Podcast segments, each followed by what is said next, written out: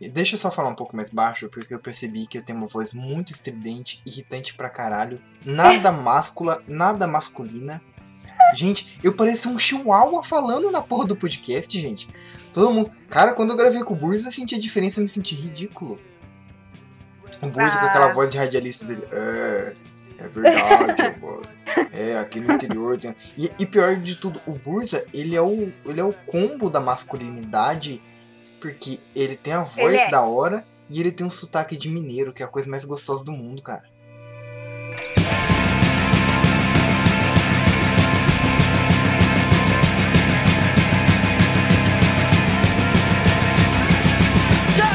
Oi, neném!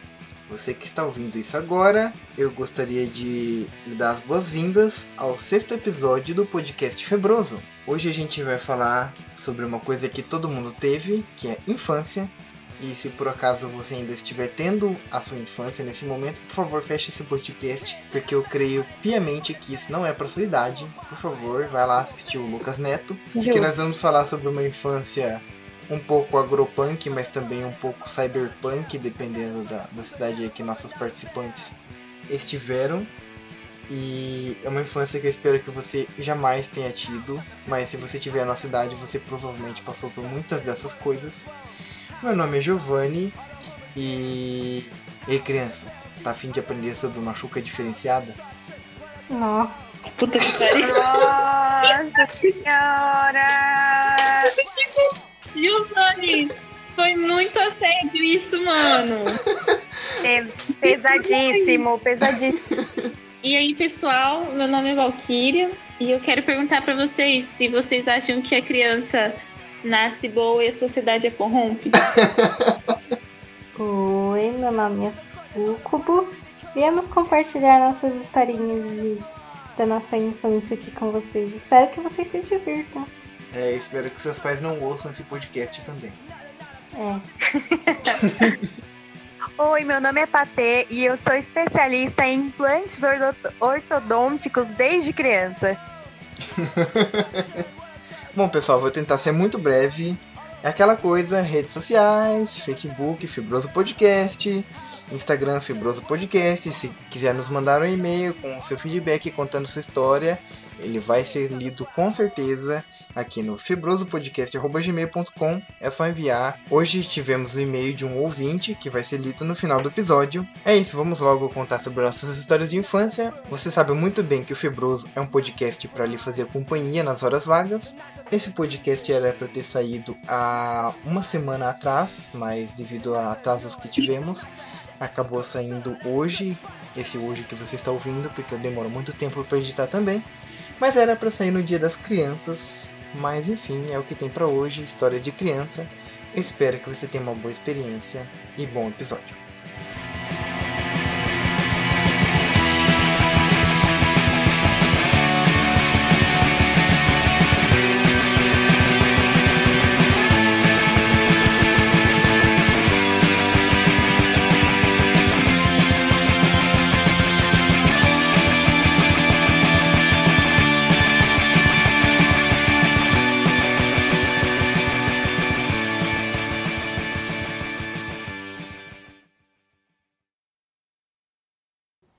Infância. Todo mundo teve infância e quem não teve infância agora Morreu. Está... Foi porque foi abortado. Ou. É, exatamente. Caralho, começa o podcast assim. Pesado, pesado! ok, quem não teve. maior de 18. Quem não teve infância tá agora numa garrafinha de Pepsi, tá bom? Verdade. Adoçando as nossas vidas. Porque criança boa é criança na Pepsi. É sério que a gente vai começar assim? A gente nem começou as piadas de catequese ainda. Ai, Sou uma pessoa horrível. Enfim, eu gostaria que vocês todos agora lembrassem um pouco da sua infância, né?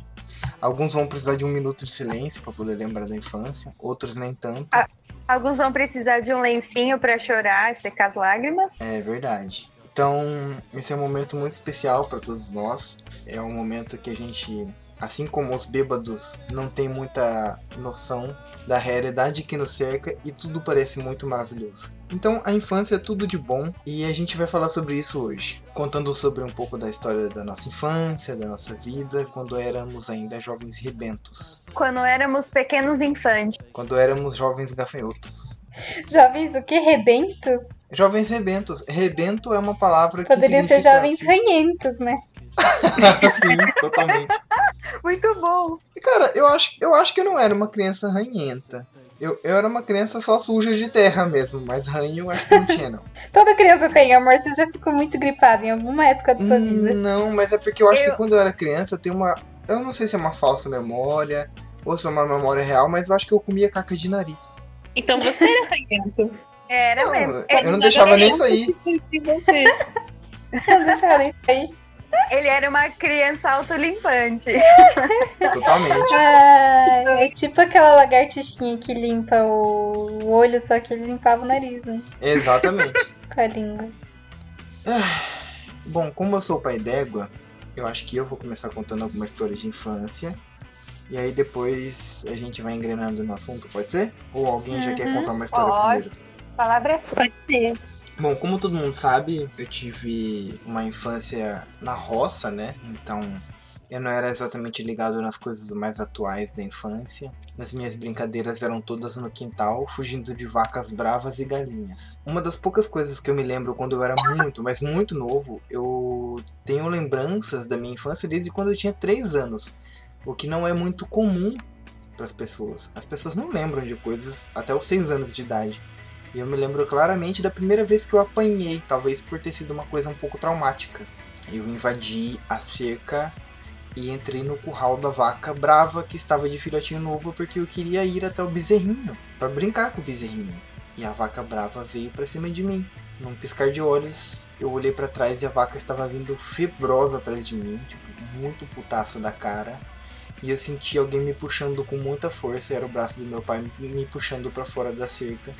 E ele conseguiu me tirar poucos segundos antes de eu ser chifrado e empalado pelo chifre da vaca brava. E depois disso, meu pai estava muito nervoso e me bateu com uma varinha. E foi a primeira vez que eu apanhei. Nossa. Hello, dark, my old friend. Mas qu- quando a gente é criança, eu, não- eu acho que isso é geral, eu não sei se é. Mas a gente quer fazer uma coisa, aí a sua mãe fala: se você cair, eu vou te bater. E você fica tocado, porque você pensa assim, mas se eu cair, já vai doer, por que, que você vai me bater depois? É E verdade. eu nunca, eu nunca Sim. entendi isso. Nunca entendi. Até eu ter um filho também. É tipo, seu filho da puta tá falando pra você não fazer isso e você tá fazendo, então você vai se ferrar duas vezes. Exatamente, exatamente. Ah, é? Você vai fazer? Se você cair. Porque assim, o problema era se você cair. Se você fosse e não caísse, tudo bem. Você não É, eu também apanhava. pensava nisso. Eu falava, É não, tipo então assim, quer dizer que minha mãe tá me não incentivando a ser bom. fazer. Então, se você fazer e cair, você vai vir me encher o saco chorando depois. Eu não quero isso. E eu, é, aí depois, quando eu fui mãe, eu entendi. E é Mas realmente essa isso. psicologia das mães é confusa, talvez porque eu não sou mãe, né? Mas essa coisa de realmente, se você cair, eu vou te bater. Não é melhor falar, não, não sobe aí, porque senão eu vou te bater? Já não resume bem o caminho? Como se criança ouvisse, né? Se você tentar dialogar assim com a criança, falar, você vai se machucar, ela vai ouvir. Não, É né? verdade, eu esqueci que as crianças são tipo uns babuínos famintos no cio sob efeito de cocaína. É, criança é um absurdo.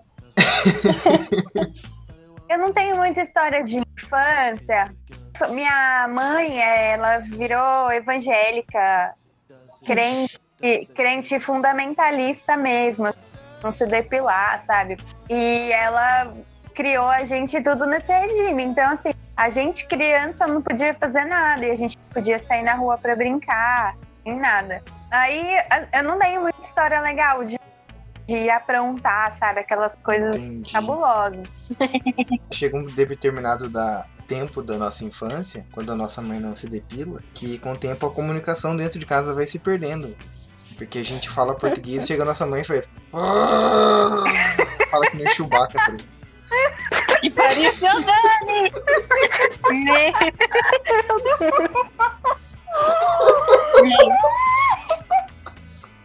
É, essas chamar ela de Shelly. Então, né? Ô, Patê, eu tô rindo com respeito, tá? Ai, pode rir, gente. Pode rir, que Deus perdoa aquele. Desculpa. É, Deus perdoa, mas ainda vai pro inferno. Ah, mas você sabe que a gente é enterrado com os bracinhos naquela posição em cima do peito, cruzadinhos assim, que é já pra pra descer de tobogã. é pra descer de tobogã. A gente Ah, tá é? ciente do nosso futuro já. Mas continua essa história. Não, eu, eu só lembro de uma vez que criança, criança não, não tem problema com distância, né? Pra criança tudo é perto, ou tudo é Hum. longe, sei lá, é um. A gente não entende muito. E eu tinha uma, uma- Minha tia, tinha a filha dela, minha prima, né? E eles sempre tiveram muito mais grana do que a, do que a minha família. Então tinha piscina na casa dela. E tava um verão, assim, nossa, período de férias, né, da escola. E a gente devia ter o quê? Uns sete anos, no máximo. Eu, que era mais velha, devia ter sete, meu irmão seis e o meu primo seis também. A, gen- a minha tia falou: não, manda eles pra cá, né? Era, tinha que pegar um ônibus pra ir lá pra piscina, né? Aproveitar o- as férias lá na piscina. E aí minha mãe foi, levou a gente ponto, morrendo de medo, porque a gente nunca tinha saído. assim. E minha tia falou, né? Liga aqui no orelhão, né? Avisa a hora que eles pegaram o ônibus, que daí eu, eu vejo mais ou menos a- o tempo e desço pra buscar. Aí, tudo bem. Minha mãe foi no ponto, só que a minha mãe não ficou lá, porque era, sei lá, domingo e o ônibus demora. ba- Aí minha mãe falou: Ó, vocês sabem, vai, parar o ônibus aqui, porque qualquer um servia, qualquer um passava lá. E porque era 3 quilômetros assim da minha casa. E falou: qualquer ônibus vai servir, espera, pega, paga, né?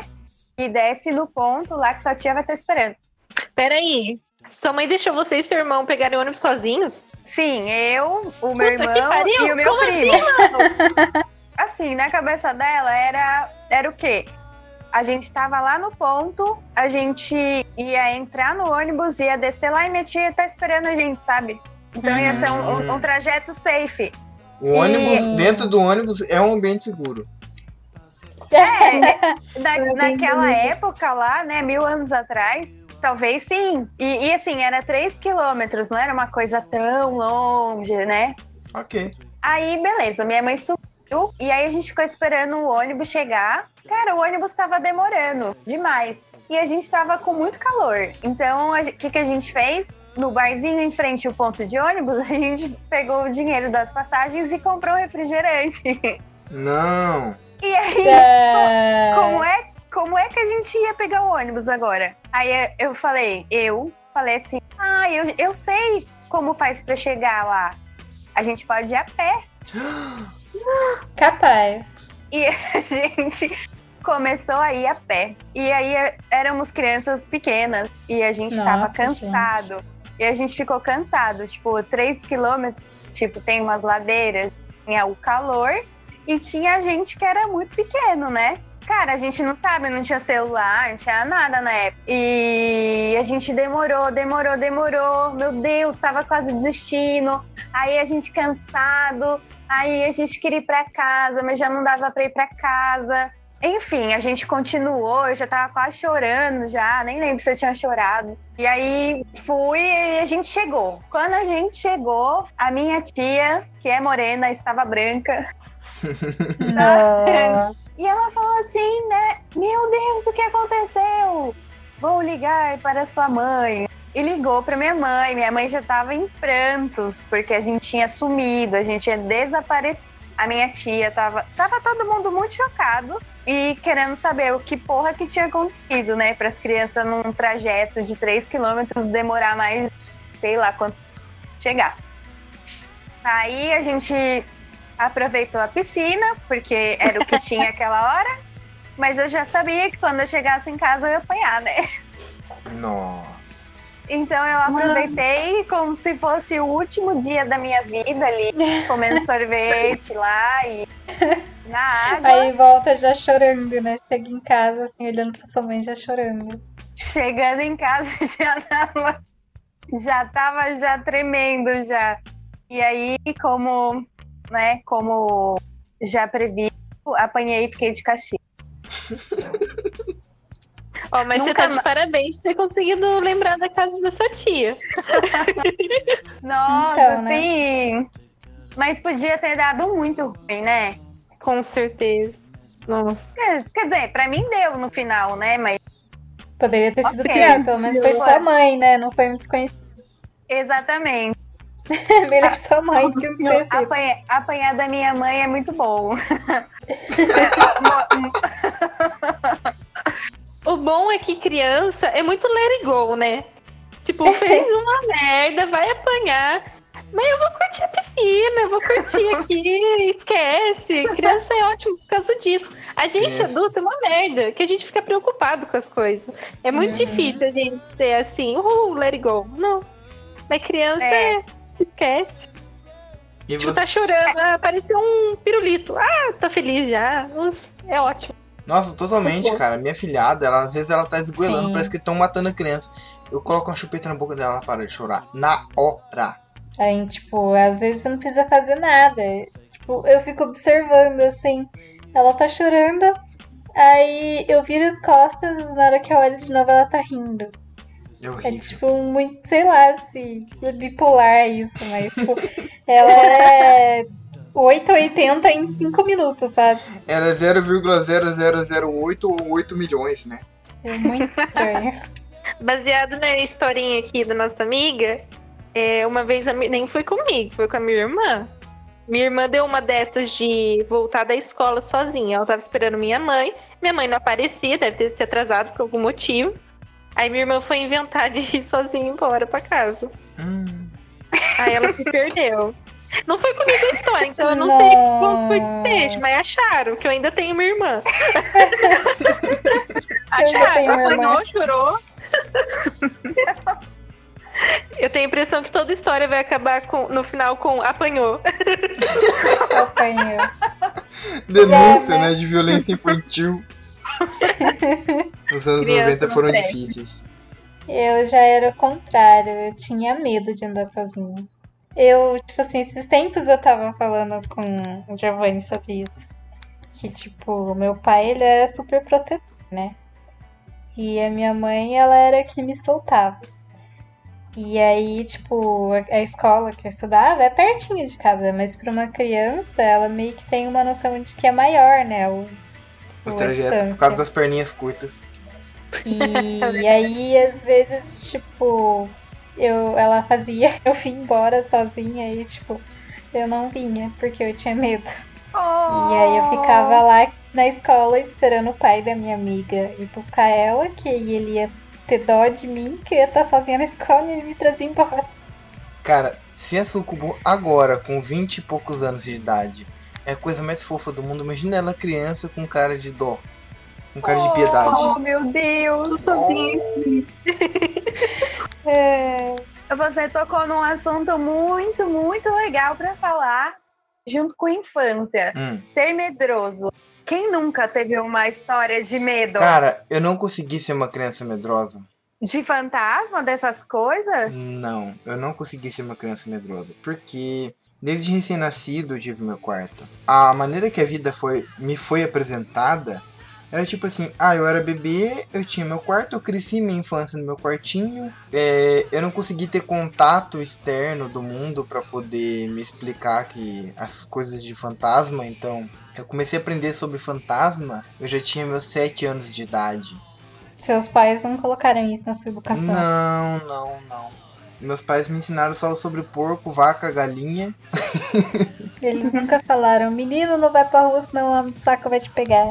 Não porque eu morava no meio do nada. Que homem do saco que ia aparecer? Ué, o pior ainda. Exatamente. É mais escabroso ainda pra uma criança. Mas é aí que entra nada. uma história de infância minha, que eu vou ter que falar isso aqui pra explicar pra vocês porque eu não tinha medo do homem do saco. Certa vez, escapou da prisão um criminoso muito perigoso, isso nos anos 90. Ele estava em fuga, roubando carros por aí e matando pessoas. O cara fugiu da prisão, eu acho que foi em Mauá que ele fugiu, algum lugar assim muito escabroso, um presídio muito fugido lá de São Paulo. E o cara tava numa fuga frenética rumo, acho que ao sul. e ele começou a sair de São Paulo e começou a descer essas cidades todas. E a fronteira de, de, de São Paulo pro- com o Paraná havia sido fechada. A cidade que eu moro é fronteira de São Paulo com o Paraná. Basicamente, esse cara tava numa fuga, saiu de São Paulo e tava numa fuga de coisa de 300 quilômetros já. 390 quilômetros mais ou menos da de a São Paulo. Até que na divisa do estado,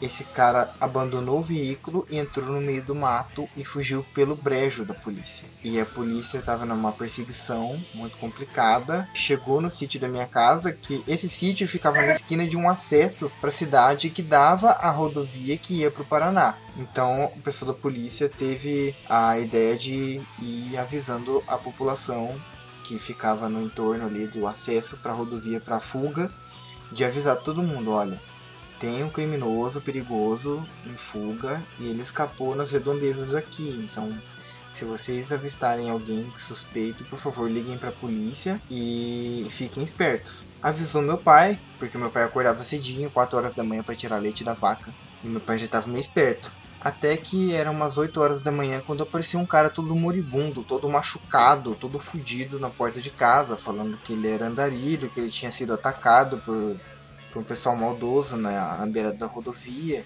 e que por sorte, por uma graça de Deus, ele conseguiu escapar dos caras maldosos e que ele veio até o, o sítio caminhando e que ele precisava de um pouco de comida e de remédio. E meu pai sabia que era o fugitivo. Então, meu pai falou: "Pera aí que eu vou pegar o remédio para você e a comida". Eita e... porra! E aí ele entrou dentro de casa pela porta da frente, pegou a arma, que era um revólver Taurus calibre 38. Ele pegou a arma e saiu pela porta dos fundos, deu a volta na casa e colocou o Taurus na cabeça do cara. E aí ele levou o cara até a beira da rodovia e lá na rodovia ele tentava acenar pros carros para alguém tentar parar e chamar a polícia para poder ajudar ele. Mas os carros viam um cara com um revólver na cabeça de outro cara, todo moribundo e machucado, e pensavam, putz, esse cara é bandido, né? No caso, meu pai era bandido, e não o cara que era o verdadeiro bandido. Então demorou muito tempo até meu pai finalmente conseguir ajuda para poder encon encontrar alguém assim que, que chamasse a polícia e que ajudasse a resolver essa situação. Mas assim, eu e minha mãe saímos de casa, a gente ficou escondido atrás de um barranco. E como eu não vi mais o cara, pra mim eu pensei, meu pai matou o cara. Meu pai matava porco, meu pai matava outros bichos em casa, por que não matar um cara? Pra mim isso soa muito natural. Então eu não tinha nem medo do homem do saco, porque na minha mentalidade de criança eu pensava, ah, se aparecer o homem do saco, meu pai mata ele. Oh, pai herói! Basicamente, Pai herói. inclusive meu pai teve que se desfazer dessa arma, porque quando eu era pequenininho, eu via esse revólver, eu falava, aqui a arma que meu pai matou o cara. E ele- isso pesou muito na cabeça dele. Eu particularmente, eu particularmente não fiquei nada traumatizado. Isso soou pra mim tão natural como qualquer outra coisa que ele fazia no quintal de casa, porque eu via ele matando porcos, eu via ele sacrificando animais pra poder comer e tal. E pra mim isso soou tão natural quanto qualquer outra coisa, entendeu? Ah, ele matou um cara. Eu realmente não tenho trauma disso e eu precisava que meu pai entendesse isso. Mas ele se desfez da arma só pra poder eu não ter mais acesso àquela lembrança, entendeu? Enfim, toda essa Nossa. história pra contar que eu não tinha medo do homem do saco, porque eu imaginava que meu pai ia matar o homem do saco. Gente, agora eu me sinto uma frouxa. Cara, a vida no sítio não é a mesma coisa. Que até hoje eu tenho medo de fantasma. Eu assisti Supernatural, eu sei me defender, então eu não tenho medo de fantasma. Eu passei, ó. Qualquer coisa, você joga sal neles e ferro. Não é prata, Pra não? você se defender. Não tenha medo, enfrenta. Enfrente seus medos. Prata é Fantasma é lobisomem. ferro. Prata é, é lobisomem ou vampiro. Mas acho que ferro eles queimam, né? Igual a espada, não é? Queima Caraca. você encosta nelas É, com eu, ferro. eu, pra vocês verem como Aquele. a informação não chega pra É, mim. cara. Segundo minha formação em Supernatural, Ah, é, a Malévola, não é? Peraí, a Malévola é uma Ai, sei lá, assombração? eu acho que sim, eu não, não sei. Não, uma Lembra fada. que tenta- eles estavam tentando matar ela e tinha alguma coisa do Exatamente. tipo de ferro? Eu sei que Pokémon do tipo aço bate em Pokémon do tipo fada. Teve um- uma. O meu irmão, ele ainda não. Ele ainda não me perdoa. Quando, a- quando a gente era criança. Na verdade, eu ia contar uma história aí, quando eu falei do meu irmão que me perdoa, eu lembrei de várias coisas que ele não me perdoa, né? De quando a gente era criança. O quê? Caralho. É porque eu era a irmã mais velha, era, é um ano mais velha só, mas, Ah, cara, entendi. Então você é ruim, porque irmão mais velho é tudo ruim. Eu posso Você é falar a irmã porque eu mais sou do nova? meio. Eu Ah. sou do meio. eu, meu pai, ele é protético, né? Ele faz prótese dentária, então ele trabalha com vários dentistas. Eu, quando eu era criança, tava brincando com meu irmão, porque a gente não podia sair, só tinha pra brincar eu e ele, né? Aí um dia a gente pegou uns, uns canudinhos desses de plástico, desses que a tartaruga fica presa. a gente cortou bem pequenininho e falei, vamos brincar de dentista, vamos? Vamos brincar de dentista. Não. E o meu irmão era meu paciente, né? Ele sentou, tal, e eu peguei aqueles canudinhos Ai, e fui colocando no dente dele. Porque era criança com dente pequenininho de leite, cabia, né? Sim, cabia. eu fui colocando vários. Eu falei, nossa, é, é o tratamento e tal, não sei o quê. E aí, depois eu fui tirando, né? Eu não sei o que que era que eu tava, que espátulazinha que eu tava, que eu tava tirando o canudinho. E, tá, e foi saindo um por um. Só que um dos canudinhos não saiu. E aí eu fui tentar tirar e ele afundou mais na gengiva. E aí eu fui tentar tirar mais e ele afundou e não deu mais pra ver. Aí eu, falei, Como assim? aí eu falei pra ele assim: Ah, então, deu tudo certo, tá tudo certo, ok. Ele não sentiu dor? Não, não sentiu dor, nada. Aí, beleza, eu fiquei uns dias meio com medo da minha mãe descobrir. E depois esqueci, óbvio que esqueci. Nunca mais pensei naquilo, nunca mais, gente. Vida que segue, a gente cresceu. Faz uns dois anos atrás, o meu irmão foi no dentista. E eu não sei o que ele vai fazer tava limpeza. Tava. Gente, vocês estão vendo, né? Quer não degrada. você, você, na você, você fez seu irmão de tartaruguinha. Olha, Patê, sobre essa história só tenho. Imagina o dentista tá analisando lá os dentes Não. dele. Tem um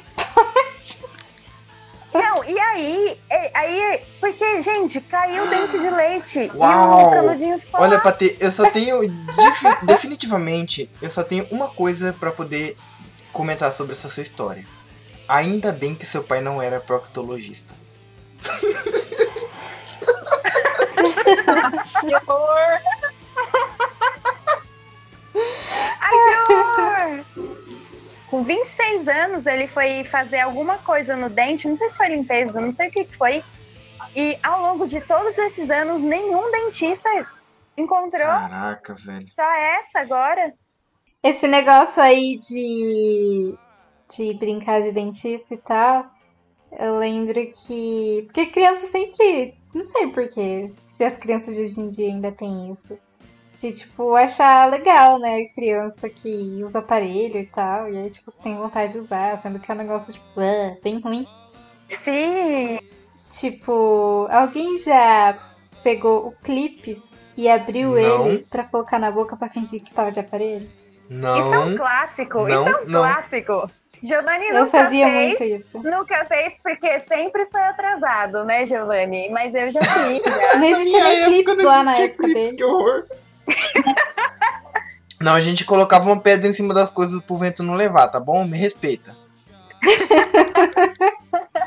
Gente, porque quando, quando foi, quando o pessoal começou a usar aparelho, era muito chique. Hoje é mais acessível, mas acho que naquela época devia ser uma coisa meio cara, né? Eu nunca achei o aparelho muito legal, porque na segunda série tinha uma menina, eu não vou falar o nome dela porque vai que, né? Mas tinha uma menina que ela usava aparelho, e ela usava um aparelho que fazia ela falar de um jeito engraçado e ela babar de um jeito engraçado. E ela tinha uma mania muito horrível de fazer um som horrível com a boca pra puxar a baba, que era mais ou menos assim, ó.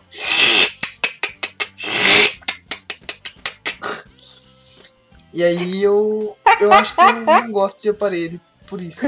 É porque o dela já era É, porque ela realmente tinha os dentes muito de um tratamento bem mais ferrado. Lembra quando aparecia às vezes as crianças com aquele tal de. Como que chamava? Freio Mas- de boi? Freio de burro. Burro? Gente, o freio de burro era sensacional. Era, era um negócio que a criança parecia que tava com uma antena parabólica Que que fixada na cara. Que ficava na Você frente da carinha viu dela. fazer? Os aparelhos externos. É, era tipo aqui. Ah, É, ele é externo, Aparelho ele passa pela externo. cabeça da pessoa, assim, sabe? Ah é, o- é o capacete. A gente chamava de aparelho capacete. Isso, isso mesmo. Sim. Porque saía uns, uns elásticos de, da boca, ligava na, na orelha, Aparelho ligava. que liga na orelha. Tem a arcada dentária muito torta que usa isso. Nossa. Muito torta ou muito deformada. Tipo, muito, né? Porque o negócio era gigante. Acho Ai, que não que dó. existe mais Acho que hoje, não, né? acho que a tecnologia Eu, avançou. eu acho que não. Mais Já, fácil. já É. usei um tampão no olho. Quando era criança. Verdade, tampão, Ah, eu cara. também tive que usar por causa de vesguinha. Eu nunca usei, mas tinha algumas menininhas da minha sala que usavam. Funcionava mesmo? Será esse negócio? Eu acho que funciona. Funciona. Até hoje usa. É estranho, hoje. né? Tipo, ah, como que resolve? Ah, tampa um olho. Eu lembro de um garoto que usava isso na escola e todo mundo achou o máximo, porque ele pintou o tampão dele, ele parecia um pirata. E aí até que um dia ele arrumou um chapéu pra poder ir pra escola de chapéu e Nossa, tampão. que top. Foi do Ai, que caralho. legal. Como não sofrer bullying? Pois é. Faz Mas aí no final. Mas no final ele depois começou a ficar com medo com essa ideia de pirata, porque a gente falava que ia cortar a mão dele pra colocar um gancho no lugar. Ai, que horror. gente. Criança é muito cruel quando quer. Não, mas a gente falava isso na inocência, a gente achava que ia ficar legal. Mas ele realmente começou a ficar com medo disso e abandonou o tampão de pirata. E desse negócio de aparelho também, eu lembrei de uma. É porque a mãe dessa minha amiga fazia, né? Também mexia com, essa- com essas coisas. Aí eu espero que ela não ouça esse podcast, mas acho que ela não vai lembrar dessa história. Ai, que horrível. É, eu lembro que a gente. Ela, ela fez aniversário, né? Fez uma festa e tal. E aí ela ganhou um monte de coisas. E, tipo, naquela época tava na moda daqueles. é, carimbo da. Acho que era Hello Kitty, vocês lembram? Lembro. Lembro. Então, que você, tipo, tinha o líquido, né? Você, tipo. Eu não lembro se você molhava ou colocava dentro dele, alguma coisa assim, né? E usava. E, tipo, eu achei aquilo muito top. Tipo, foi um dos brinquedos mais da hora que ela, que ela ganhou. E aí, tipo, eu comecei a usar ele, tipo, muito. E aí eu sempre colocava líquido assim nele e tal, e usava. Até que acabou o líquido. E aí ela foi usar e, tipo, não tinha mais nada. Aí ela começou a chorar e foi falar pro pai dela que acabou o líquido e tal. E tava todas as crianças brincando, sabe, junto. Aí, sabe aquela criança que olha pro lado e finge demência?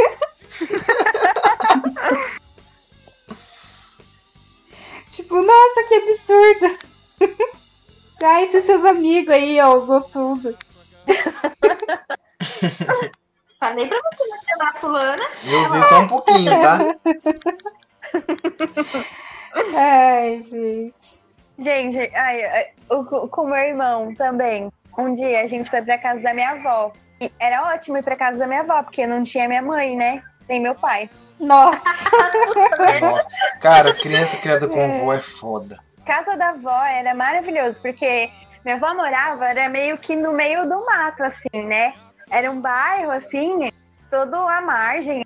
E ele tinha um chuchuzal, que até os meus amigos me zoam até hoje por causa do chuchuzal. Que eu morava Gente, sua avó era minha vizinha, então.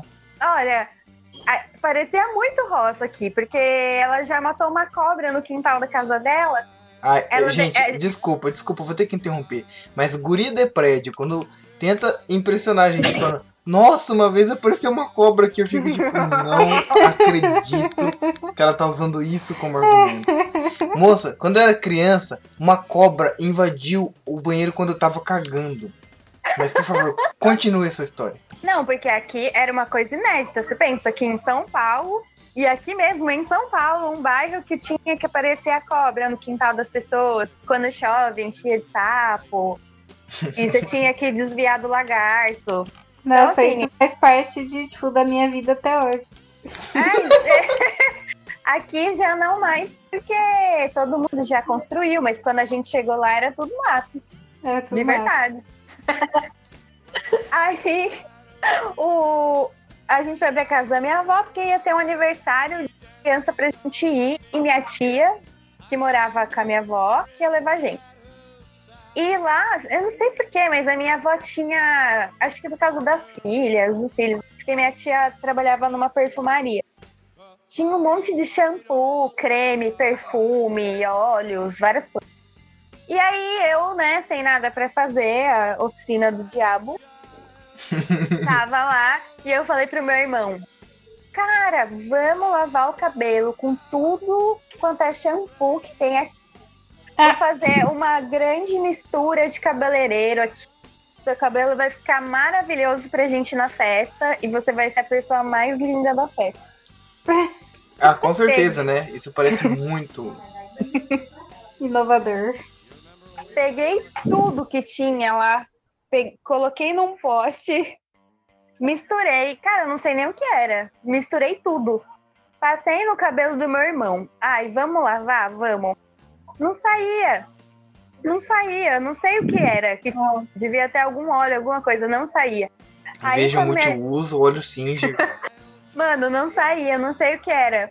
Aí quando minha tia chegou, que viu o estado do cabelo do meu irmão, brigou com a gente, brigou comigo e a gente não pôde ir na festa porque ela não ia levar as crianças daquele jeito pra festa.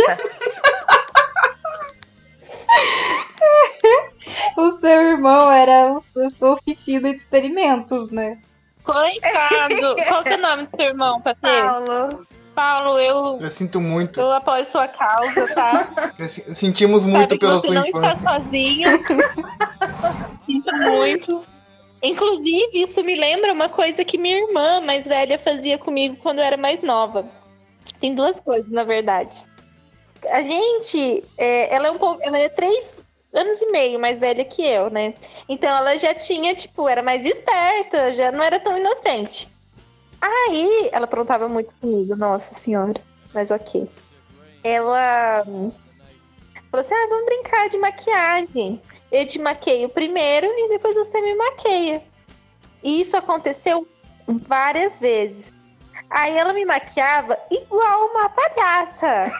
igual uma palhaça, ficava muito feia. Tipo, ela não maquiava normal, ela exagerava mesmo de propósito e me fazia sair na E a rua. maquiagem dela era tinta era guache, né? Não, era maquiagem mesmo, só que, tipo, super colorido e bem, sabe, bem tipo, maquiagem de criança. Tem que ser, tipo, bem Uhum. colorido. Aí, na hora de eu maquiar ela, ela falou, não, não quero mais brincar. E não, Que filha da isso puta, aconteceu várias cara. vezes. Não quero mais brincar. Era muito tranqueira. a sua irmã Irmão é mais troll. velho, né? Irmão mais velho. Coitado do Paulo. Hum, Coitado. irmão mais velho é E muito outra troll. coisa que ela fazia comigo, ela fazia sempre judô, né? Judô, luta, essas coisas. E ela me usava pra treinar. Ai, Ela me virava de ponta cabeça. Nossa, Gente do céu. Por isso que eu sou contra lutas e contra violência. Meu esporte é xadrez. oh, que bonitinho, adorei. desde criança eu tenho uma certa fixação pela estética do caos.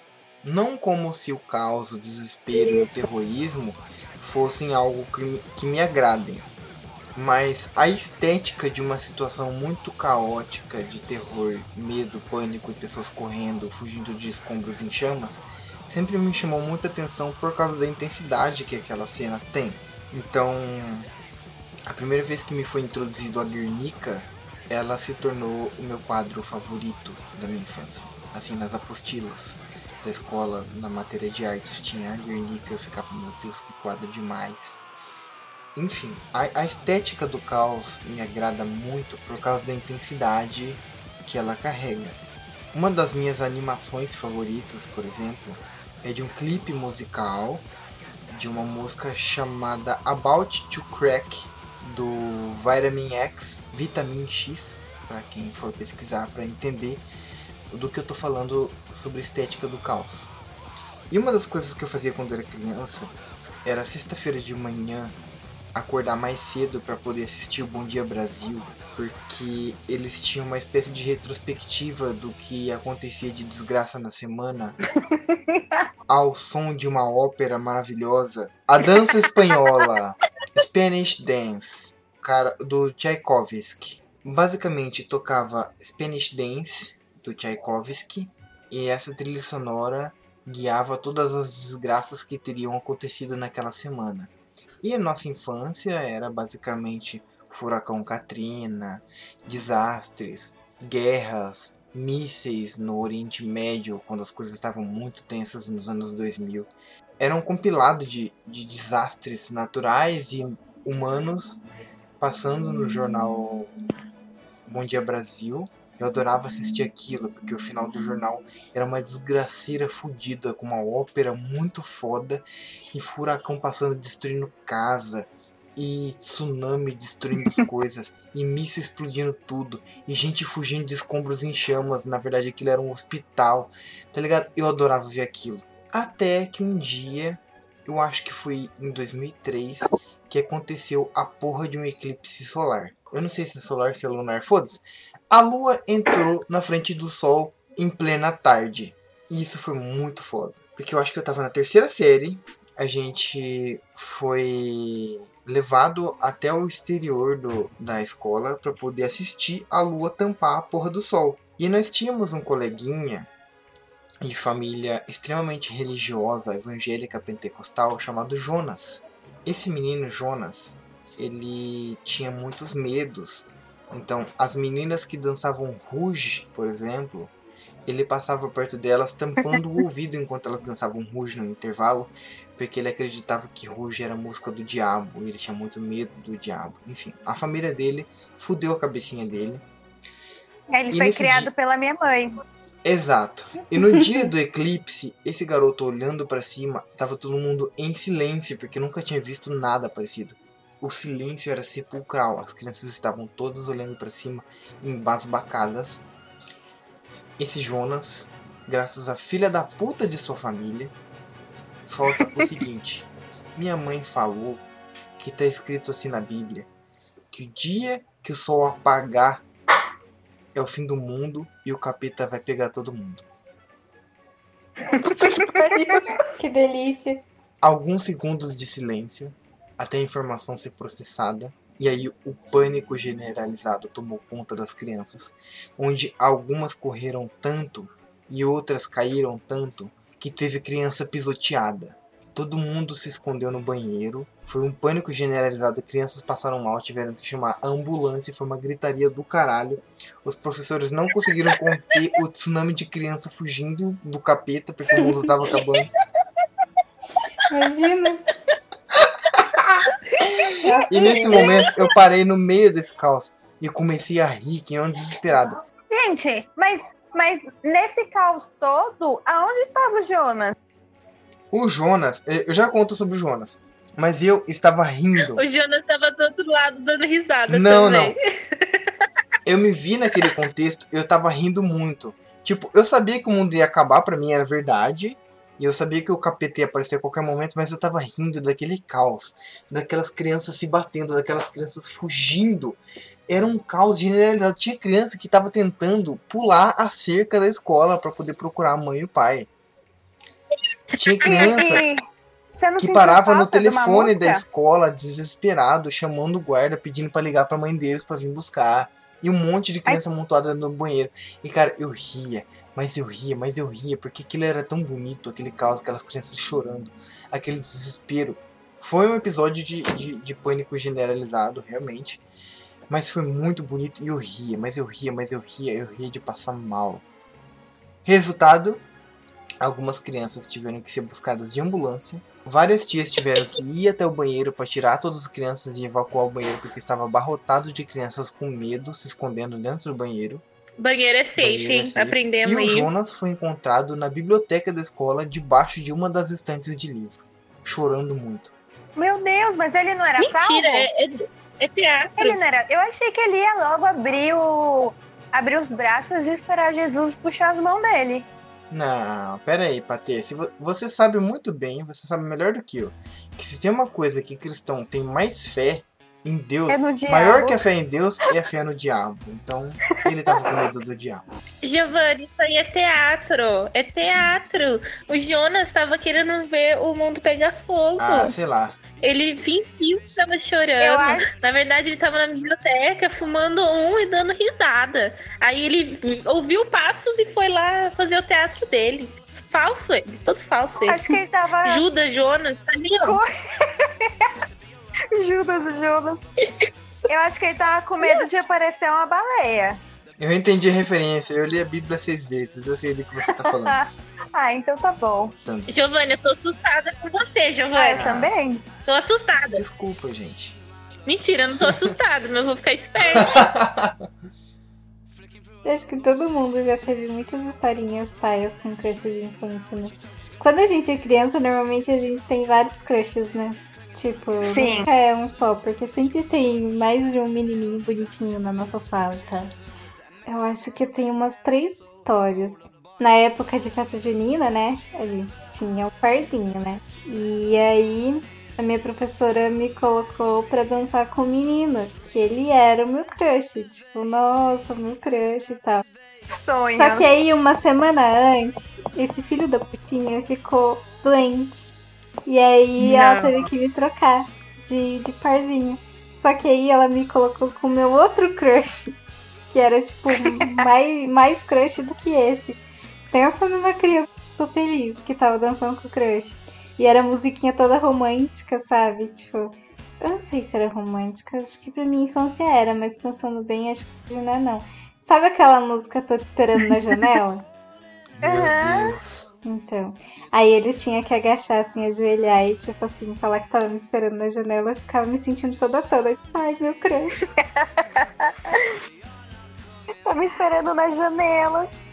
Vai me pedir ai, que casamento. fofo, tá né? jogado. Ai, que Ai, bonitinho. que, que história, gente. Aí eu também lembro quando eu decidi meio que falar pro menino que eu gostava dele, né? E, tipo, foi muito estranho. Eu não sei por que, que eu decidi fazer isso. Tipo, que diferença isso ia fazer na minha vida, mas ok. Ele sentava na minha frente. Aí eu cutuquei ele assim, né? Aí eu falei, ele virou, eu falei assim, ah, eu tenho uma coisa pra te falar. Ele o quê? Ah, não vou falar não. Aí ele virou pra frente, né? Aí eu fui cutuquei ele de novo. Ele olhou pra trás e ele que foi. Eu, ah, eu gosto de você. Ele, ah, tá. E virou pra frente. Nossa. Nossa. Que triste. Aí um tempo depois eu, eu deixei o crush de lado e comecei a ter crush no irmão dele, que era gêmeo. Aí eu lembro também de, tipo, algumas coisas bobinhas que, que esse meu outro crush fazia, que eu ficava toda tipo, ai, que fofo, será que ele gosta de mim? Tipo, uma vez que eu tava brigando com o menino. Ai, gente, tipo, eu eu fui e bati a régua na cabeça do menino. E aí ele foi fazer o mesmo comigo. E tipo, não, não pode, né? Eu sou uma menina, só eu posso te bater. E, e aí esse meu crush ele foi, tipo assim, meio que me defendeu, sabe? Tipo assim, não, cara, você não vai bater nela e tal. E aí eu fiquei tipo, ai, tudo apaixonadinha. Aí teve uma também que foi mais adolescente. Que o menino morava na minha rua. Eu meio que ia ficar com ele e tal, só que tipo, tinha 11 anos, eu não sabia nem como que era ficar com garotos e tal. E só que aí eu não fiquei com ele nem nada, mas tipo, continuei tendo crush. E aí eu fazia tipo cartinhas de amor pra ele. Tipo, comprava uma caixinha de bis e aí eu sempre deixava, tipo, entregava pra ele uma cartinha e tipo uns uns chocolatezinhos, sabe? E eu fazia. Ai, eu queria ser tua E aí eu fazia isso sempre, até um dia que, tipo, eu tinha feito isso, e aí ele pegou tal, desceu pra casa dele. E aí eu saí da casa da minha amiga e fui vir pra minha casa, e no meio do caminho eu encontrei uns papeizinhos rasgados. E aí eu fui ver a cartinha. Nossa. Oh, vocês, vocês são da época das, das cartas de metro? Metro? Não, Nossa, Ah, aquelas sim, cartinhas grandonas, né? Eu nunca fiz isso. Eu nunca fiz meninas- também. As meninas mais loucas da escola faziam isso. Faziam, cara, faziam. Tá, eu fiz, mas eu não entreguei. Ok. Você fez, mas não entregou porque era pro Jonas Brothers, né? Não, Não, porque eu Não, era... naquela época era o Bros. Bros. Ok. Vocês lembram do Bros? Sim! Não. Nossa, cara, os caras tinham uns carinha tão gatinhos. Na época, né? Sim, que agora é. deve estar... Tipo, agora Vixe. eles devem estar bem estranhos. Mas na época, pra menininhas, né? Ah, na época, na época tinha um gatinho chamado Felipe Dilon, que hoje em dia é um cara mó zoado. Nossa. Ai, Verdade. Imagina o ele, Bros. ele era gatinho, ele era gatinho. Ele era muito, agora, tadinho. Tá só pó. Quer dizer, tá só a erva, né? Fácil. E ele era, ele era meio gago, aí ele cantava a musa do vegão. Não é? Sério? Eu não lembro disso. Vocês não repara que ele falava meio musa do vegão? Não. Ah, vegão. Eu entendi regão. Musa do regão, aí a menina tá passando musa do regão. Ok. Tudo legal. ok. O biqui, o, quando, isso é quando você tá saindo da piscina e a água leva tudo pra baixo, sabe? Ai, nossa, isso acontece comigo até hoje, é bem paia. É. Aí você Às vezes, na hora que eu vou do, sair da do piscina, regão. eu tento subir de costa por causa disso. Eu também. Aí abaixa a parte da frente, né? Não, a Pra parte não- da frente na baixa, só atrás. É. A gente vira pra não, Uhum. não, não sair como musa do regão, né? É, pelo Adorei. menos o, a piscina é piscina, né? Pior é o mar, se você perde alguma coisa no meio da bunda. Putz. Sim. Nossa, eu lembro que, tipo assim, eu nunca tive trauma com isso, mas eu morria de medo disso acontecer. Então, todos os- os lacinhos que eu tinha que dar, eu dava, tipo, um nó muito febroso, assim, que nem eu conseguia soltar depois, porque eu morria de medo de perder alguma coisa. É, o problema é quando você tá com aquele biquíni, a parte de cima, que é aquela Cortininha. cortininha. Na hora que você Nossa. levanta, a cortininha tá toda fechada. os peitos todos pra fora, Horrível. peitinho. Peitinho. É... Ok. Ai, cara, esses negócios de biquíni quando eu era criança. Eu não sei quem foi que enfiou na minha cabeça quando eu era criança. Que eu tinha o pipi pequeno, né? E eu tinha vergonha de usar sunga. E... Oh. Porque falava que meu pipi era pequeno e ficava aquele voluminho, né, na sunga. Olha as ideias, cara. Ah, masculinidade é uma bosta desde a infância. Mas sabe o que, Então, que me né? Sabe o que, que me curou disso aí? Na verdade, primeiro, uma coisa que me destruiu, mas depois me curou, foi a religião evangélica. foi a religião evangélica, ela me ajudou. Primeiro ela destruiu tudo em mim, depois ela me curou. Por quê? Porque quando eu me converti para a religião evangélica, teve um encontro com Deus, que eu fui nessa porra aí, onde Ah. homens dormiam no, no alojamento de homens, mulheres dormiam no alojamento de mulheres. E tinha um filho da puta que dormiu pelado. Ele só dormia Pra pelado. quê? Por quê, né? E esse cara, olha gente, não é por nada Era, não. o- era, era o Adão, aquele. N- não é que ele era o Adão Gospel. Vamos começar. Desculpa se isso soar ofensivo pra alguém, mas já vamos especificar do que, que eu tô falando. Ele era negro. Esse Ok. cara dormia pelado. E aí eu levantei no meio da noite porque eu precisava ir no banheiro. Eu fiz a cagada de acender a luz. E eu vi esse cara dormindo pelado. E por causa da luz, incomodou, acho que a hora que eu acendi a luz incomodou ele. Esse maluco virou de lado pra poder esconder a luz. E eu só vi aquele churros preto batendo no joelho. E eu apaguei a luz na hora. Eu apaguei a luz na hora e fui mijar, tipo, com a minha moral mais baixa do que já tava. Mas aí depois eu me batizei e teve um momento onde todos os caras precisavam se trocar. E tinha um cara que tinha quase 2 metros de altura, o cara era enorme. A hora que ele puxou a sunga pra poder trocar de roupa, se secar, né? Porque todo evangélico ele cai numa piscina ou num rio e aí depois ele Uhum. troca de roupa. O cara era enorme. Eu tinha um negócio que era metade do tamanho do meu. Eu falei, ok, eu tô bem. Ok. A religião evangélica e o batismo em nome do Espírito Santo fez eu perceber que meu pinto era do tamanho normal e que tava tudo bem. Mas enfim, isso... E agora nós descobrimos que o Giovanni é manja rola. Não. Olha isso. ah, não tinha nem como evitar. Eu não tinha, Ele é aquele cara. eu não tinha nem altura pra poder desviar da rola daquele cara. Era um negócio muito minúsculo, sério. O cara tinha quase dois metros de altura. Eu passando pra poder ir me trocar e o cara simplesmente abaixa aquela michuruquinha. E o pior de tudo é que era tão michuruca e ainda tava escondida num tufo de pelo. Acho que quando você tem um negócio pequeno, você tem que, né? Valorizar um pouco Seriam centímetros de tirar, tirar o o pelo. Mas não, era um negocinho que aparecia só a, a pontinha assim. Sabe quando o cara não tem nem um pingo de pinto, como diria a amiga da Neiva? Só um Sinarzinho. sinarzinho. Ai, que dó. Se pá ter mulher com clítoris maior. que- Enfim, é. Continuando as histórias de infância. Alguém, por favor, continue aí, porque eu ainda não contei a minha pior história de infância. Eu acho que depois dessa história. Ixi, vai ter história de pinto com infância agora. Agora é o momento catequese. Vai, Valkyria, é só a vez de brilhar. Como assim? Não pode falar essas coisas aqui, não. Digo, eu não tenho história assim nessa.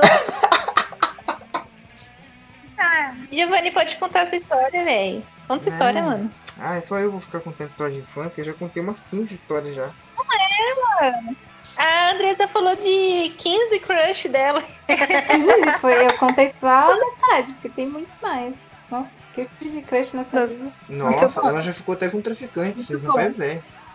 que isso? Sua mãe ficaria orgulhosa. É, eu contei pra ela, ela ficou meio brava, não sei porquê. Entendi também. Ai, ok. Bom, eu acho que eu vou contar a pior história de infância de todos os tempos. Ela não é pior pra mim, ela soa com muita naturalidade devido à infância que eu tive. Mas assim, eu era uma criança muito certinha, sabe? E eu não falo. A criança encapetada que tava dando risada do Armagedon. Não, mas eu era uma É. criança culta e certinha, no sentido de que dentro de casa não falava nem cocô, porque eu achava que era uma palavra ofensiva. Não falava o quê? Cocô.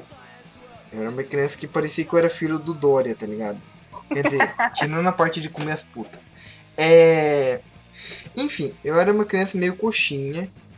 Então eu nunca tive mu muita coisa fora da lei infantil, assim, tipo, ah, eu era uma criança muito travessa. Porém, os meus primos eram muito travessos.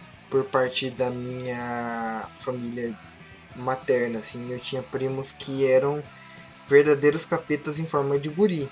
Eles serviam às vezes de má influência pra mim, sabe? A gente sempre tem aquela criança que é um pouco mais ousada, que fala palavras que você não tem coragem de falar, tipo merda, tá ligado? Você fala, meu Deus, ela Uhum. falou pipi. E eu ficava muito em choque com os meus primos. Eles eram primos mais velhos e completamente mais ousados. E eles ousavam zoar as autoridades, que era minha avó, no caso. E eu ficava muito impactado com aquilo, sabe? Eu jamais teria coragem de fazer o que eles faziam, que era falar merda e zoar minha avó quando ela ficava brava. Além de tudo isso, eles tinham mais contato com o universo masculino, porque eu não tinha tanta infância quanto os garotos. E como eles tinham, eu acabei tendo contato com o universo masculino e descobrindo que o universo masculino era um pouco mais porco que o universo feminino, por causa de uma brincadeira que eles estavam fazendo, que se tratava basicamente de uma competição de peido para ver quem peidava mais alto. Eita, É, isso era muito absurdo, assim, era uma coisa muito maluca. Esses meus dois primos, eles eram rebeldes assim porque eram criados com a avó. E eles estavam competindo para ver quem peidava mais alto, porque eles ainda não tinham aprendido a rotar. Então eles estavam peidando e ficavam um na beliche de baixo peidando e outro na beliche de cima peidando para ver quem peidava mais alto. Até que o da beliche de baixo, acho que acabou o estoque de gás do intestino dele. E ele falou: Pera aí, então, que eu vou fazer o maior peidão de todos os tempos. E aí ele desceu da cama e foi até o quintal e voltou com aquelas mangueiras de, de pedreiro medir nível. Sabe aquela mangueira que o pedreiro uhum. É, enche de água para poder medir o nível de alguma coisa para ver se tá certinho? Ele voltou com uma mangueira daquela. Ele abaixou o short, colocou uma extremidade da mangueira no bumbum Ai, ai. e a outra na boca e começou a soprar. Gente, Ele assoprou o próprio cu pra poder encher o cu de ar. Nossa, gente. Gente do céu.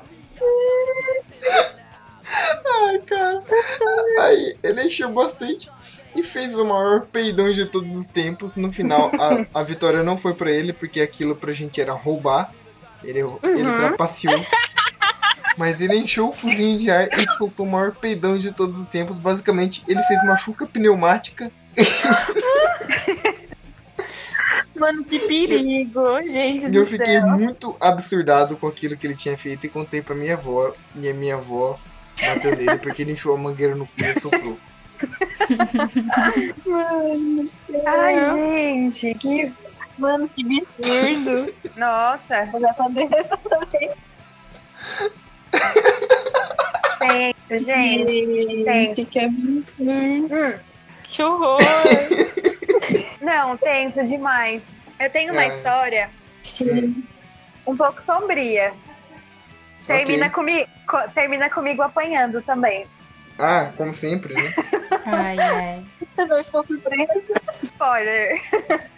e quando eu, eu era pequena e tava na escolinha, eu era uma criança encapetada. Eu era uma criança encapetada. Quando eu tava no prezinho, sabe? Eu ia sempre pra diretoria. No E- prezinho? No prezinho. Nossa, o que, que Não, você então. fazia? O, o mais legal é que eu fui evoluindo e fui ficando uma pessoa, tipo, estudiosa com o tempo, mas no começo eu era uma pessoa, era uma criança encapetada. Uhum. Ah, eu, eu fazia o quê? Tipo, tava descendo a fila do prezinho, aí tinha uma menina que era, ficava na fila atrás de mim e ela tava falando muito, ela era muito chata. E aí eu fechei o portão na metade da fila e prendi metade da minha sala e a professora lá em cima no quarto. E aí ficou um caos, porque a- a- as crianças começaram a gritar e elas estavam na escada, né? E aí ia dar uma merda.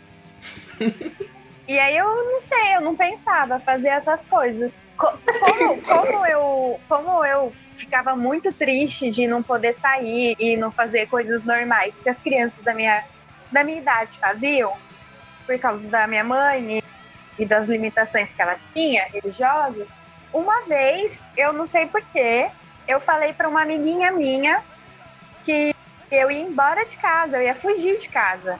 Nossa. E aí eu tava chorando na sala e falei pra menina assim: não, eu vou embora da minha casa, eu vou fugir, eu vou pra rua. Aí a menina falou assim pra mim: ah, por que, que você não vai lá pra minha casa? Aí eu falei: ai, mas eu posso pra sua casa? Ela falou: ah, eu não sei, eu vou ter que falar com a minha mãe. Só que é uma criança, né, gente?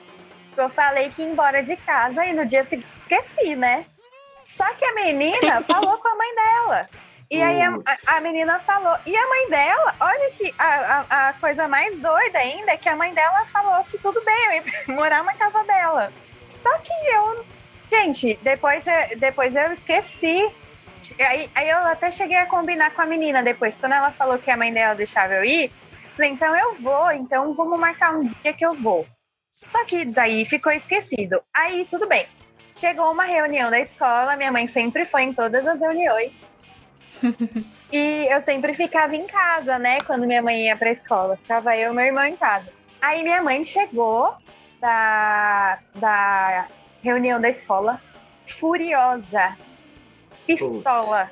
Eu não sabia que porra que tava acontecendo. Aí a minha mãe falou, ela chegou, ela falou assim: se prepara, vai pro seu quarto agora. Aí eu fiquei, cara, que será que eu fiz? Tipo, eu não lembro desse mês ter feito nada de errado.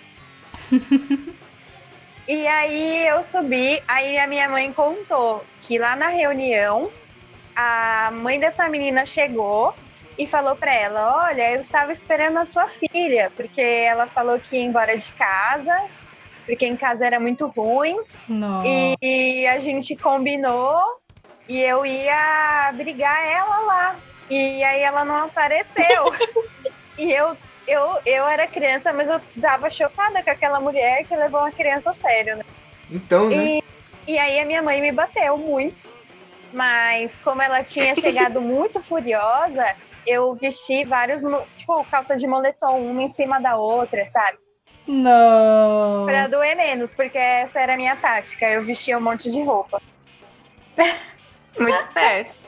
E aí Ah, ela, meu, nunca mais, nunca mais falei dessas coisas, nunca mais reclamei nada. Mas, cara, é uma coisa muito chocante, porque eu nunca imaginei o nível da confusão que deu, sabe? Nossa. Um dia que eu tava triste e falei que ia embora de Eu já fiz minha mãe passar umas vergonhas também, mas não foi na escola, foi em público. O que acontece? Ai, a do busão é a melhor. Ah, você sabe dessa história? Aham. Quando era criança, quando é criança, ela tem pressa pra crescer, né? Uhum. E aí, tipo assim, eu não via a hora de completar a idade de não mais passar pela. debaixo da matraca da, do ônibus. Catraca. Catraca, Catraca. desculpa. Matraca. Ai, puta que pariu. Debaixo da catraca do ônibus. Pra ter mais um objeto com nome diferente aqui. É. E aí, Com cara, certeza. eu não vi a hora de completar seis anos, porque crianças de cinco anos tinham que passar por debaixo da. Como é que é? Catraca. Catraca. Não é matraca, não? Não. Não. Catraca. Debaixo da catraca. E aí a minha mãe, né, pra economizar dinheiro, depois que eu completei seis anos ainda assim, ela, né, dava pra passar um pano, passa debaixo da matraca. Eu passava debaixo. Catraca. Catraca. Ai, que inferno.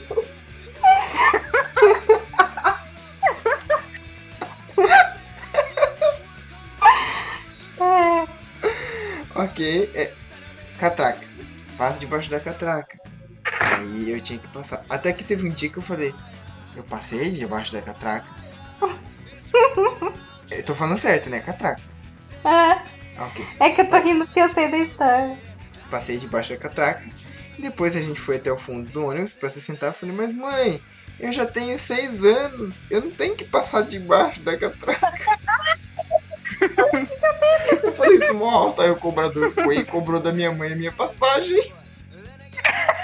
Nossa. Eu cheguei em casa, mas eu ouvi tanto. É, que minha mãe ela não tinha o hábito de me bater. Quem me batia era meu pai. Mas eu ouvi tanta merda que era como se eu tivesse apanhado. Acho que eu preferia ter apanhado. Mas, é, ai, eu ouvi tanto aquele dia. Seu bocudo. Ela passou muita vergonha em público porque ela teve que levantar e dar o dinheiro da minha passagem. Ai, gente, mas criança tem muito dessa de falar as coisas na hora que não deve. Pra pessoas que não devem.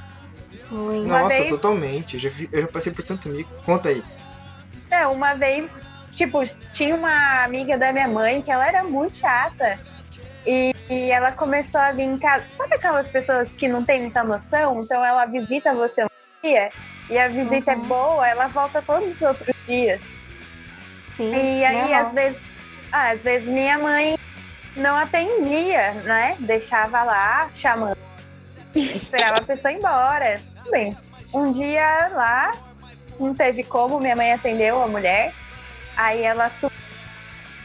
Aí eu. E, e a mulher era gorda.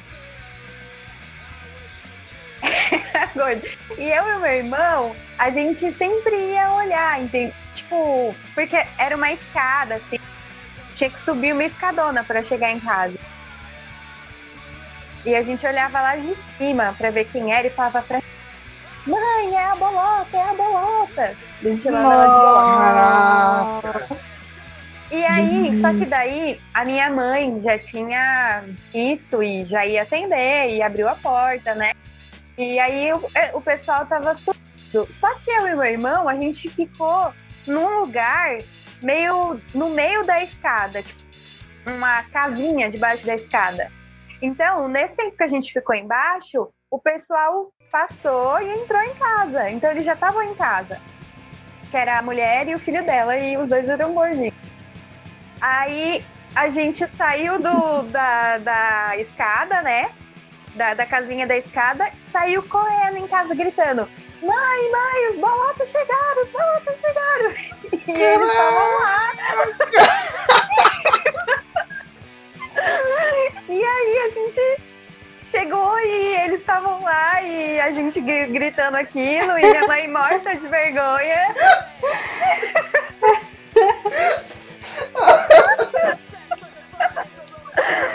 Ai, que vacilo, cara. Cara, eu não sei o que. Eu, eu nem lembro mais. Eu acho que meu cérebro apagou essa, o resto dessa memória, porque eu nem sei mais o que aconteceu depois. Eu lembro disso, eu lembro da vergonha, eu lembro da minha mãe totalmente envergonhada. Eu acho que a gente saiu e foi pra, pra, tipo, pra cozinha, pro quarto, pra algum lugar, até passar o carão. Mas, tipo, quem ficou com o carão mesmo foi minha mãe, né? Foi sua Puta mãe. que pariu, cara. Pô, aí foi, foi foda. Ai, crianças.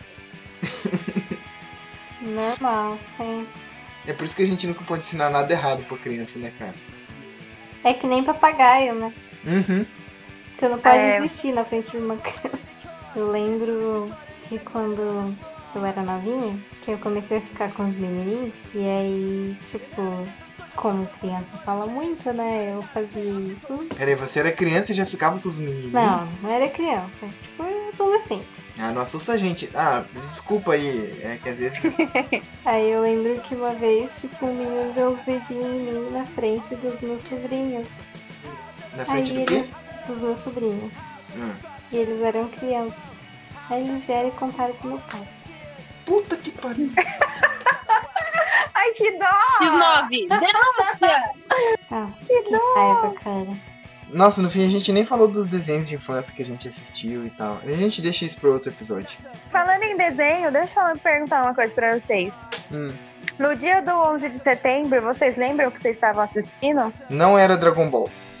Vocês não caíram no efeito Mandela, não? Não. Eu não lembro de nada. Não, não era Dragon Ball. Eu acho que ainda tava passando Ana Maria Braga, pra você ter noção. É, Eu não lembro lembro. o que, que eu tava fazendo. Eu não lembro. Eu não tenho Porque foi bem de manhãzinha que passou. Acho que ainda não tinha nem começado a TV Globinho, de verdade. Não tinha nem Eu começado. Essa porra de Dragon Ball aí era Eu mentira. não lembro de nada que você tava assistindo alguma coisa, se parou de. Eu lembro que todo mundo ficou com medo de Terceira Guerra Mundial. A nossa professora de inglês, que tinha acabado de voltar dos Estados Unidos, Ah. ficou muito chocada. Quando a gente chegou na escola, ela tava chorando. Tipo, foi muito pesado. Ela tinha pegado licença nas férias de julho para poder passar em Nova York. Ela Uhum. passou as férias de julho em Nova York porque, apesar dela ser professora da rede pública, o marido dela era muito rico. Uhum. E aí, tipo, nossa, tudo era Estados Unidos, professora de inglês, Estados Unidos, Sim, imagina, né? A mala que ela top, tava né? fazendo. E aí, tipo, julho, agosto, setembro aconteceu isso aí, ela ficou muito chocada. A gente chegou na escola, ela tava chorando, assim, foi muito pesado. Tipo assim, foda-se guerra, entendeu? Eu não sabia nem o que que era guerra. Mas quando eu vi a professora de inglês chorando muito, eu entendi, putz, eu acho que é alguma coisa muito pesada que aconteceu. Bom, então a gente deixa essas coisas de desenhos infantis para outro episódio, porque eu acho que os desenhos da nossa infância, principalmente Teletubbies, merecem um episódio exclusivamente só para falar sobre eles. Então, pessoal, esse foi o podcast de hoje. Eu acho que histórias de infância, que seria o título, vai ter que mudar para criança se fudendo. Porque foi basicamente isso. Criança apanhando. Foi basicamente isso o, o episódio, criança se fudendo. Muda pra como eu apanhei quando era criança. Eu acho que foi um, um tema interessantíssimo para uma versão Foucault, sabe? Para crianças, versão Isso. vigiar e punir. Basicamente. Vigiar e punir. versão Kids, galera. Com ilustrações do Giovanni.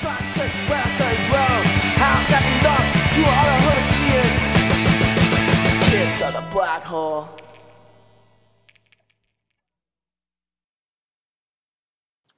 Leitura de e-mail é um, é um e-mail bem curto, porém muito emocionante, de um de nossos principais ouvintes. E ele nos mandou uma mensagem para poder falar principalmente sobre sua vida no interior.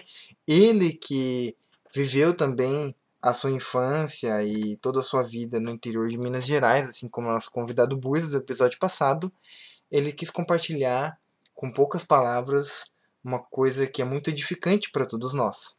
O e-mail dele não tem nem assunto e ele escreveu o seguinte pra gente. Ah, claro, o nosso ouvinte é o Igor Melo, querido Igor Melo. E aqui vão as palavras de nosso querido ouvinte Igor Melo. Boa noite, Giovanni. Estou escrevendo esse e-mail após ouvir o último podcast, episódio 5, Vida no Interior. Porém, esse e-mail não tem relação alguma com o podcast. Só estou usando ele como pretexto para dizer que comi o cu de quem está lendo e ouvindo. Atenciosamente, Gormelo. Ai, não. Aê! Essa foi a participação do Igor Melo! Parabéns! E esse foi o e-mail do. Ainda bem que quem leu foi o Giovanni, né? Não sei. Mas quem tava ouvindo também, né? Então, ó, ninguém tá safe. Ah, por mim tá de boa. É, Ai, gente, que absurdo, adorei. é, eu não sei, não fiz a, a, chu- a chuca hoje. Não tô preparada. Mas a gente já aprendeu como A fazer. chuca eu- pneumática. Uma chuca diferencial. Pneu, A pneumática. gente, é, a gente aprendeu aqui, certo? Que horror, cara.